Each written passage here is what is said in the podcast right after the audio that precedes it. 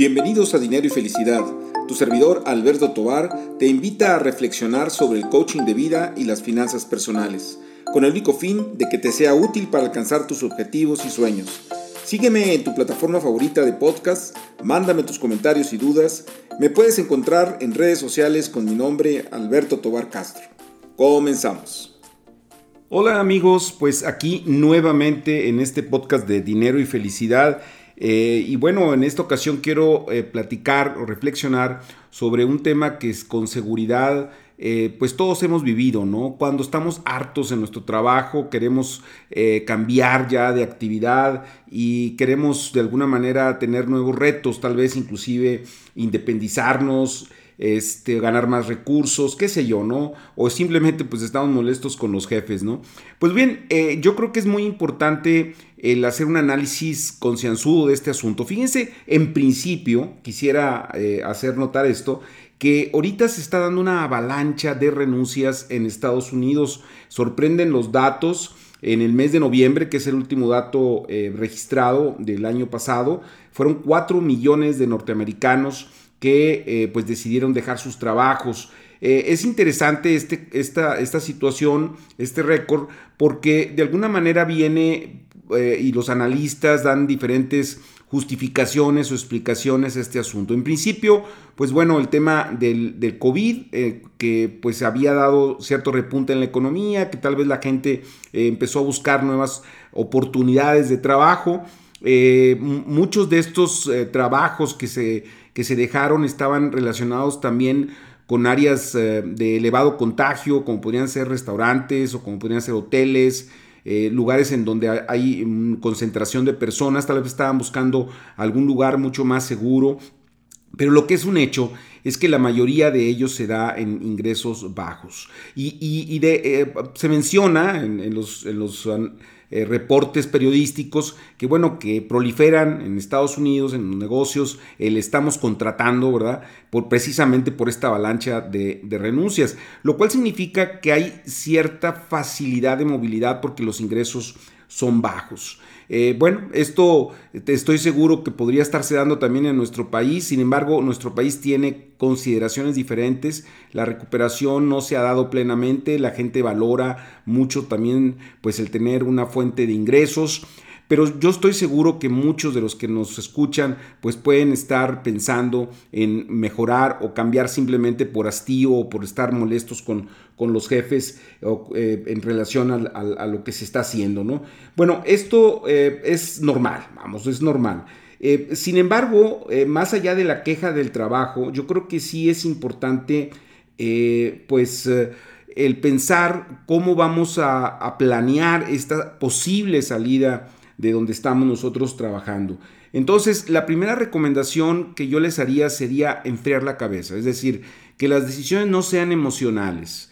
Eh, muchas veces uno eh, renuncia eh, por una molestia, por un enojo y luego pues viene el arrepentimiento, ¿no? Porque de alguna manera cuando, eh, sobre todo cuando se tiene una familia, se llega a casa y pues más allá de la realización profesional, pues está, el sustento, ¿no? Y hay que pagar colegiaturas, y hay que pagar la alimentación, este, y bueno, entonces tenemos que enfriar la cabeza, tomar las decisiones muy bien estructuradas, ¿no?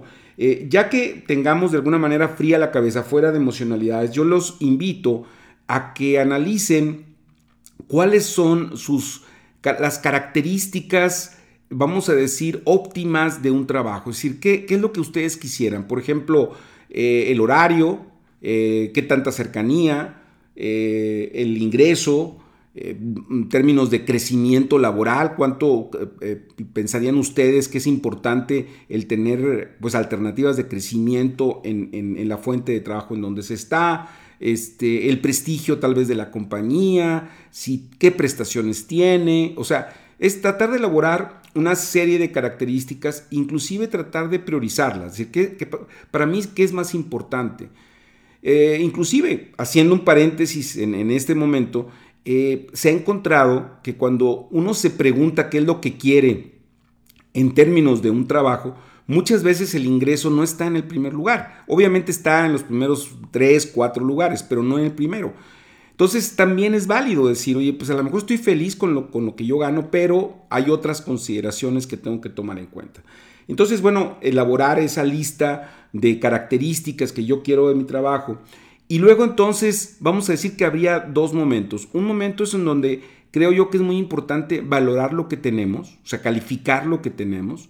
Eh, porque evidentemente si está esa sensación de querer cambiar, pues es porque hay algo que no nos gusta, pero hay que valorar todo el paquete, ¿no? Como, como hemos inclusive dicho en, este mismo espacio, la vida a veces es un combo de cosas, ¿no? O sea, tiene cosas buenas, cosas malas y todas vienen juntas. Entonces, en este caso, bueno, valorar lo más realistamente posible eh, el trabajo en donde nos encontramos y darle de alguna manera cierta calificación. Y luego, pues antes de buscar, antes de, renunciar, yo sí creo importante que hay que buscar el trabajo.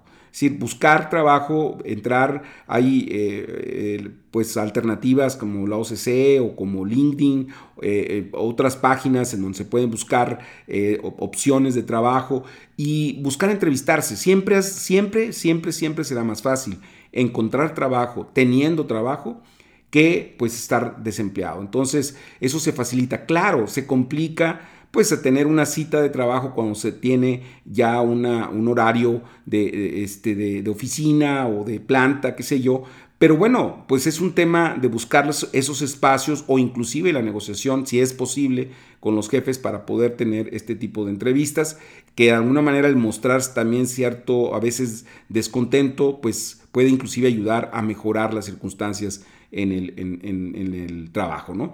Eh, va a depender de cada una de estas situaciones, pero ya tanteando el mercado y haciendo también, tratando de hacer un scouting, una investigación con amigos, con conocidos, eh, de, cómo están los demás, ¿verdad? Porque muchas veces también en nuestra área de especialidad nosotros queremos ganar el triple, pero pues resulta que con la, experiencia que se tiene, con la capacitación, pues más o menos se está en el rango, o sea, entonces tenemos que verlo. O muchas veces también, pues a lo mejor precisamente es una buena razón como para poder o justificar el poder cambiar de trabajo. Entonces, hacer ese scouting, este, de ver cómo están los demás. Y entonces ya con esos tres elementos, o sea, el, el uh, valorar nuestro trabajo, el, el, valorar alternativas y el saber más o menos cómo anda el mercado, bueno, ya tomar una decisión de qué es lo más pertinente, ¿no? Sí, cambiar a, a otras áreas, otra área, o a lo mejor inclusive si encontramos esas áreas de oportunidad, decir, bueno, entonces, ¿en qué me tengo que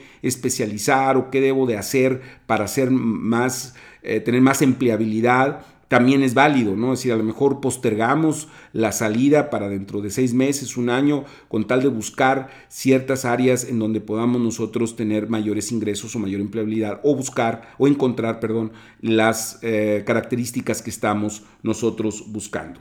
Lo que obviamente es importante es, no estoy invitando a que seamos conformistas y que nos quedemos en donde estamos de manera indefinida. Yo creo que simplemente siempre valorarlo y en la medida en que nosotros veamos esas oportunidades, pues ir por ellas, aun y cuando a veces existan riesgos, eh, como por ejemplo el independizarte, el poner tu propio negocio, pues existe un riesgo obvio en ese sentido, eh, pero bueno, eh, con un riesgo calculado creo yo que pues será menor y cuando menos sabremos en qué es lo que nos estamos metiendo en caso de que lo decidamos.